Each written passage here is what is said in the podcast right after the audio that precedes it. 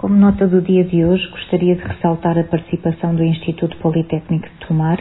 através dos cursos de turismo que ministra, eh, na segunda Conferência Internacional sobre Dieta e Gastronomia Mediterrânicas. Portanto, esta participação ocorre eh, do facto do Instituto Politécnico de Tomar ser instituição parceira nesta rede de instituições de ensino superior para a salvaguarda da dieta mediterrânica. Eh, e neste sentido entende-se que facto, a alimentação sustentável uh, e a dieta mediterrânica pode valorizar a diversidade do território do Médio Tejo uh, e também assegurar, uh, digamos, ao mesmo tempo, a construção de uma estratégia comum de modo a contribuir para, facto, a qualidade de vida das populações através da adoção de princípios baseados numa alimentação equilibrada e sustentável e isto sempre associado à dieta mediterrânica. Ah, portanto, é o objetivo ah, trabalhar com a comunidade, com o território, no sentido se impulsionar a ação coletiva regional para a literacia alimentar no Médio Tejo, eh, que de facto consiga promover uma alimentação sustentável, saudável e, eh, acima de tudo, e tendencialmente de base local. Eh, portanto, é esta dinâmica que se pretende afirmar através de um projeto que existe. Este projeto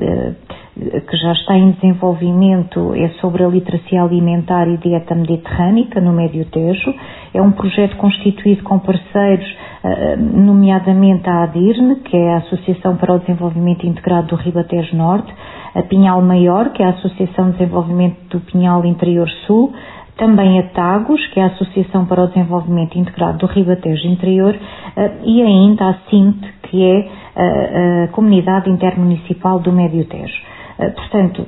são estes os quatro parceiros que pretendem valorizar a diversidade do território do Médio Tejo e assegurar ao mesmo tempo a construção de uma estratégia comum eh, de modo eh, a contribuir para uma alimentação sustentável, sempre numa base de consideração da dieta mediterrânica.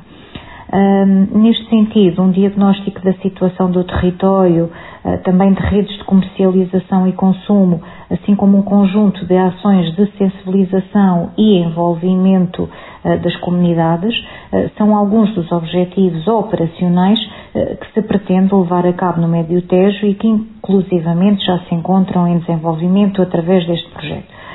Um, portanto, neste projeto Literacia Alimentar e Dieta Mediterrânica no Médio Tejo, uh, prevê-se que até 2030 se contribua para o aumento de 20% do nível de adesão à dieta mediterrânica, uh, portanto, através da promoção da literacia alimentar uh, e também o consumo de produtos, como disse, de base local. Um, e, de facto, trata-se de um projeto muito favorável à sensibilização de todos, mas promovido junto de estudantes do ensino superior pode de facto angriar maior dimensão, eh, já que não podemos esquecer que há um interesse crescente por temas relacionados eh, com a literacia alimentar e com, enfim, no geral, com a dieta mediterrânica. E que acontece ainda mais quando toda esta dinâmica de sensibilização e de ações concretas no terreno se encontram aliadas a, a, uma forte cultura, como sabemos, associada à produção de azeite e produção agrícola, como é o caso das freguesias dos 13 uh, municípios que compõem o Médio Tejo.